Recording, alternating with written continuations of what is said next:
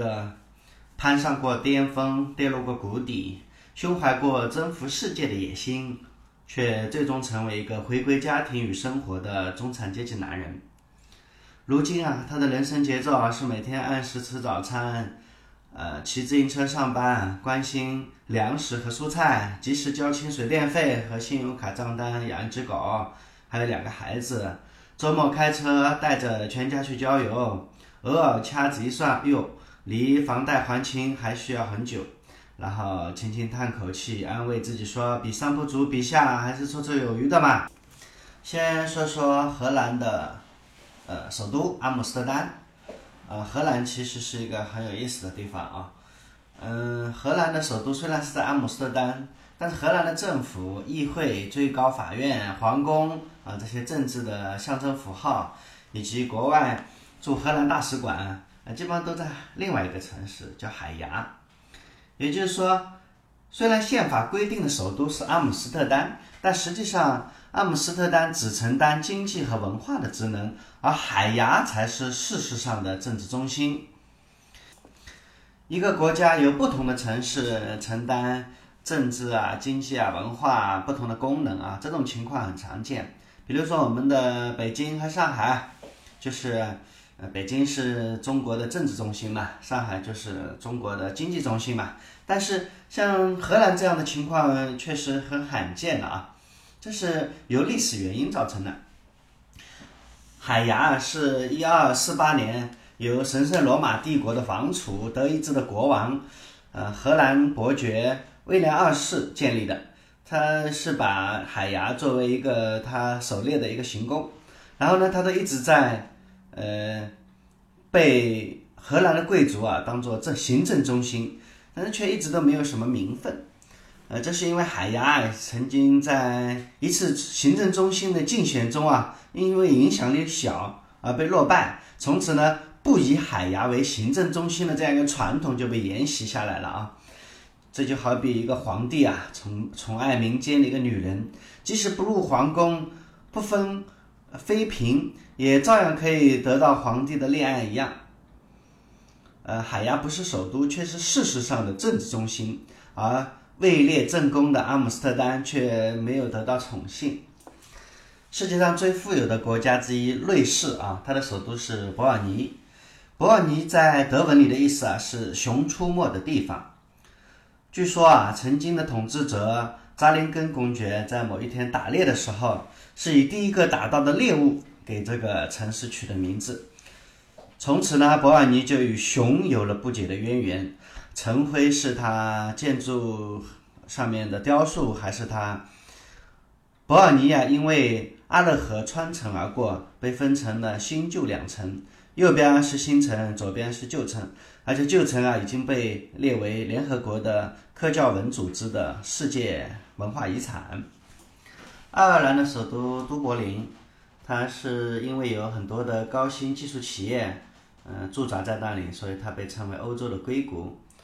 都柏林的有趣之处就在于，它是欧洲最年轻的城市，也可能也是世界上最年轻的城市之一啊。二十五岁以下的年轻人占了全城人口的一半，嗯，所以呢，你要去都柏林的话，它的夜生活应该会非常的丰富啊。呃，摩纳哥大公国的首都摩纳哥城啊，是整个建于阿阿尔卑斯山脉、深进地中海的一个悬崖之上。因此被称为悬崖上的首都，摩纳哥啊，对法国有强烈的依赖。为什么呢？摩纳哥的国土面积非常的狭小，而且除了一面临海之外，其他的三面都被法国包围着。啊，它没有自己的国际机场，所以它用法国的尼斯蔚蓝海岸机场。连总长不到两千米的铁路也是并入了法国的铁路网。统一由法国国营铁路公司运营管理，在摩纳哥和法国的双边条约里啊，法国承诺保护摩纳哥的独立以及领土和主权的完整。嗯，而且啊，法语也是这里的唯一的官方语言。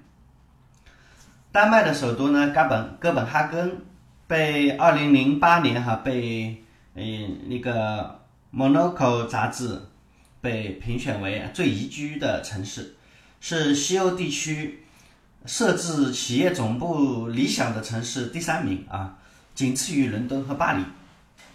而且呢，哥本哈根为什么著名呢？因为它在2009年召开了哥本哈根世界气候大会，所以它频频出现于世界各国重量级媒体的头条位置。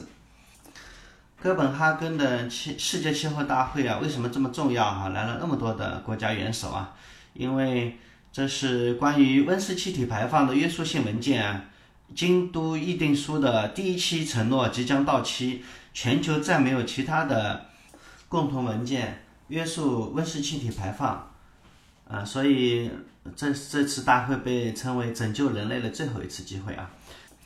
老裴对环保主义者是一个同情主义者啊，但是自自己不是一个坚定的支持者，而且呢，我对环保主义啊也是有一点点的小小的想法，嗯，但是您想哈，在中国这样一个地方啊。那个环保啊，基本上已经变成了一个宗教，因为那几乎没有人说你不能不支持环保，对吧？你不支持环保，你是反人类嘛？你就是错的，你是不对的。老裴其实本身对环保的话，我觉得环保是很重要的啊。但是我觉得现在很多的环保的主张啊，呃，实际上是可能是被商家利用了吧？我觉得好像很多的环保的这些。呃，做法哈，就是已经超出了环保本身的这个范围啊。当然了，嗯，这里我不展开了啊，因为如果我说我不环保的话，那基本上就等着被挨骂吧。瑞典的首都斯德哥尔摩，因为分布在十四个岛屿和一个半岛上，所以有“北方威尼斯”之称。这里有着明快的夏天和宁静的夜晚。呃，看着如今富裕平和的斯德哥尔摩人，你决然想象不到这个城市。曾经有多么的暴力乖张？是的，斯德哥尔摩啊，曾经是一个典型的浪子回头的城市。一个世纪以前啊，这里是一贫如洗啊，人们依靠烈酒来忘记现实生活的艰难处境，然后呢，借着酒劲啊，呕吐啊，痛哭啊，找着不顺眼的人干上一架，等数日后醒来呢，生活还得继续。斯德哥尔摩人啊，曾经对于烈酒的热情啊，啊，一点不亚于德国人对啤酒的热情。所以呢，呃，之后啊，瑞典很快就会发展成为全世界最富裕的国家。呃，政府在推行从摇篮到坟墓的福利政策的同时，还颁布了限酒令。如今的斯德哥尔摩人呢，不再需要用烈酒浇胸中快垒，呃，他们渐渐啊。变得温和啊，循顺呐，而且就算喝酒也是浅尝辄止。而且斯德哥尔摩这个城市被我们熟悉啊，还有来于一个词语，对吧？叫做斯德哥尔摩综合症。那斯德哥尔摩综合症是怎么一回事呢？这里有一个故事啊，一九七三年八月份呢，斯德哥尔摩发生了一起抢劫事件，警警方啊和抢劫人质的匪方在长达六天的。对峙之后啊，呃，发现人质在情感上啊倾向于劫匪了，而且想方设法的去保护劫匪，啊，后来啊对这种发生在人质身上的对劫持者产生了心理的依赖的情况，叫做斯德哥尔摩综合症。这两个歹徒哈在嗯抢劫斯德哥尔摩市最大的一家银行失败后，呃劫持了四位。银行职员在警方和歹徒僵持了嗯一百三十个小时之后呢，歹徒最后终于放弃了。然后这个事情发生了几个月之后呢，这四名遭受劫持的银行职员哎，居然对绑架他们的歹徒啊显示出这种怜悯的情感。他们拒绝在法院指控这些绑匪，而且还还为他们筹措筹措法律的辩护的基金。他们都表示我们不痛恨这些歹徒。而且表达了他们，呃，对没有伤害他们的歹徒哈，他们有好像对他们有一种被照顾的感激，而且对警方啊反而采采取敌对的态度。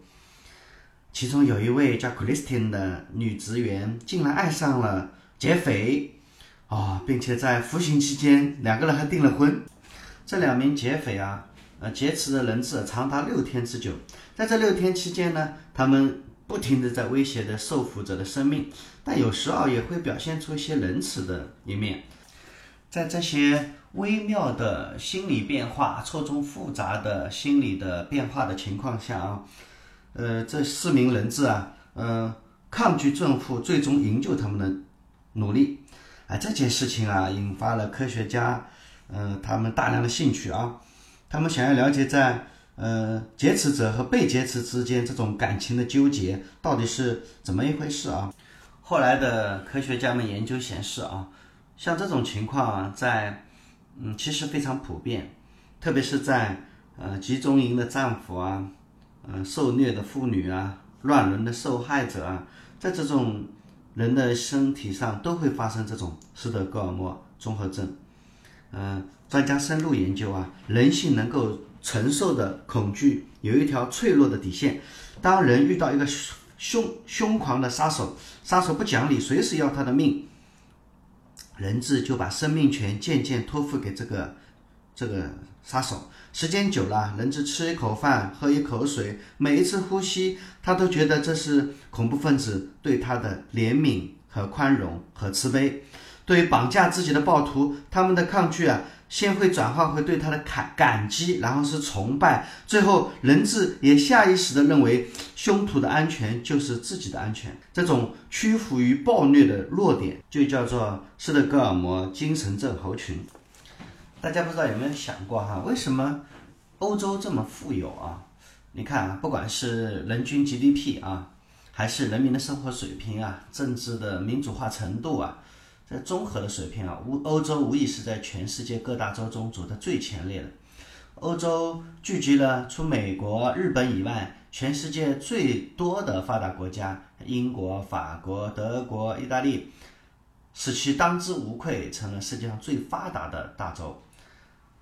这个绝对不是偶然的，三面环海啊，使得大部分的欧洲人自古就有开放的海洋性格，不安于现状。不循规蹈矩，勇于冒险，同时还富有一定的侵略性。他们绝不安心啊，在阿尔卑斯山路世世代代做个伐木工人，或者祖祖辈辈在农场里靠养牛啊、挤奶牛啊打打发一生。他们更愿意探索海洋之外的世界里无限的可能性，更愿意投身于历史的宏大的叙事中。在欧洲啊，发生了文艺革文艺复兴。启蒙运动、宗教改革等思想解放运动，当时的中国还处在封建中央集权统治下。欧洲人呢，已经牢牢的憨置的这个思想，已经得到了大大的解放。这些思想解放运动啊，成为欧洲社会朝向文明发展的重要的推动力。于是，还有了工业革命。两次的工业革命率先发生在欧洲，使得劳动生产率发生了飞跃性的提高。资产阶级的经济实力迅速的壮大，也使得在欧洲最先获得了政权。深埋在欧洲人骨子里的不安分，带来了欧洲一系列无论是政治、经济还是思想层面的变革发展。他们相互促进、相互影响，最后欧洲变成了现在的欧洲。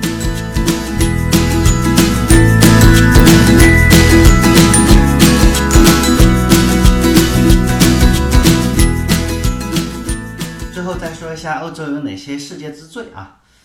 呃，俄罗斯的面积啊，你们猜猜有多少？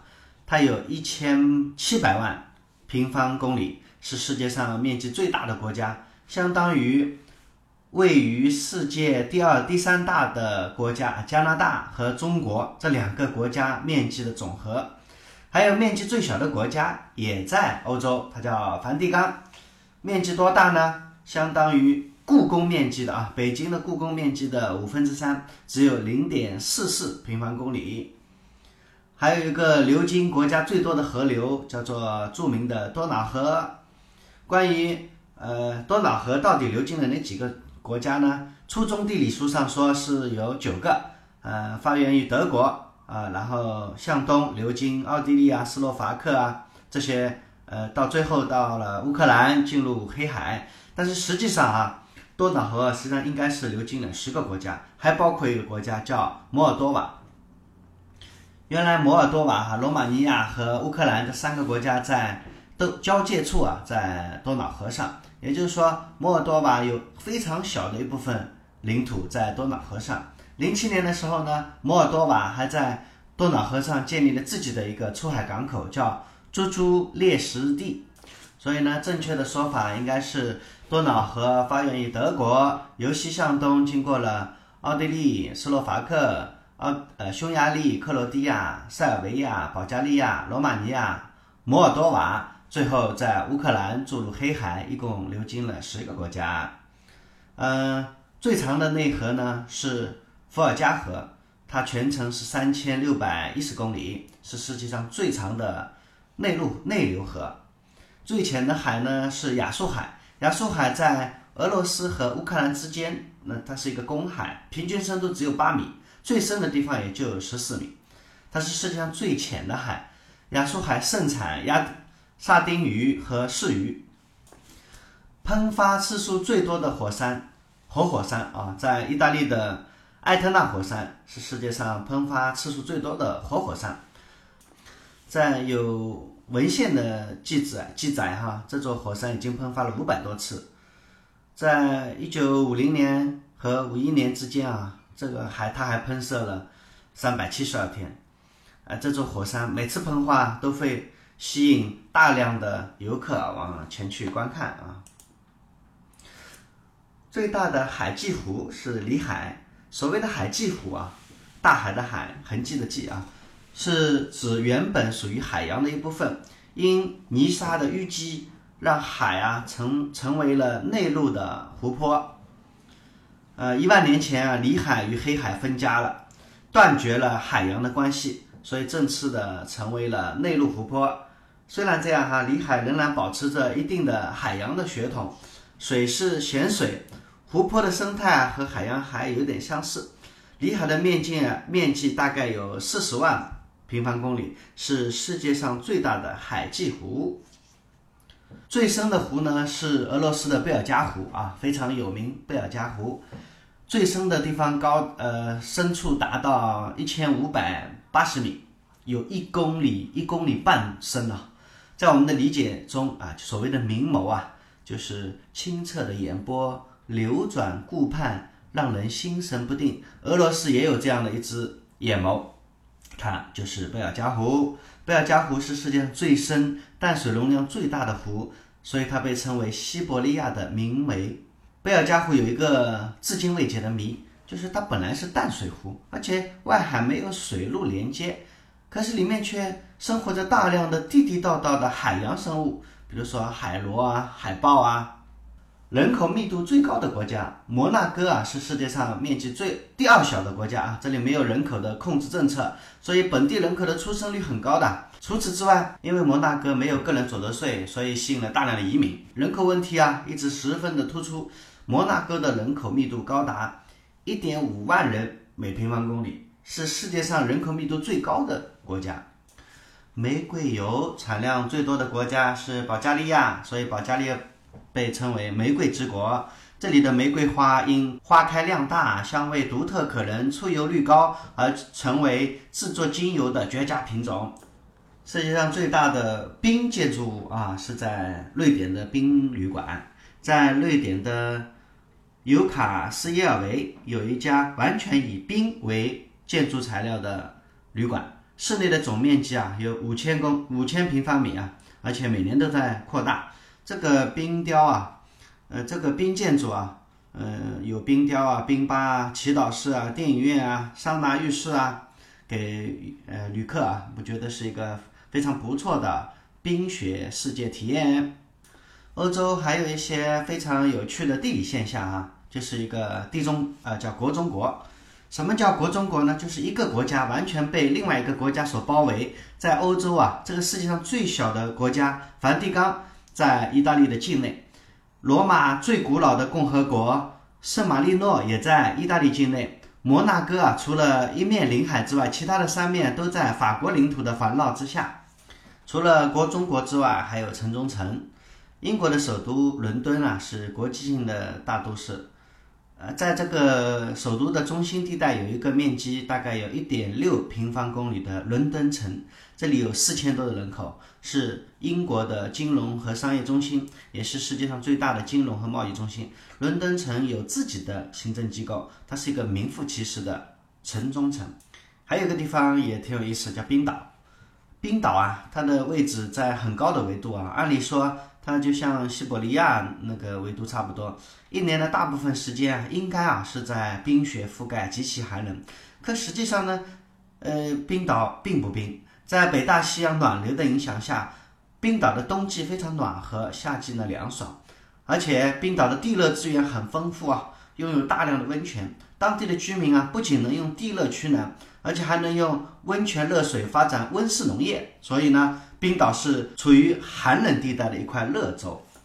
除此之外啊，嗯，欧洲还有一块地方是濒临海洋的荒漠。呃，本来在我们的想象中，一个地方要么临海，要么，嗯，如果是临海的话，一定是拥有温润宜人的气候。可是呢，有一个三面临海的国家，有的大部分地后地区啊，都属于干旱气候。这个国家呢，就是西班牙。西班牙呢，地处呃伊比利亚半岛，有三种气候类型。西北部啊是温带海洋性气候，西南部和东南部啊，呃沿海地区呢是地中海气候，内陆的干旱性气候。地中海气候控制下的地区啊，炎热夏炎热的夏季啊非常的干燥，冬季呢温和多雨，加上内陆主导的干旱性气候，使得西班牙全年的平均降水量很少，尤其是在夏季。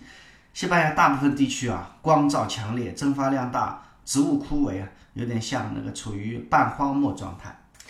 还有一个挺特别的地方，在希腊的卡尔基斯市附近的埃弗里斯波海峡上的水流啊，呃，挺有意思的。他们的这个水流不完全受那个地心引力和重力的影响，很奇妙。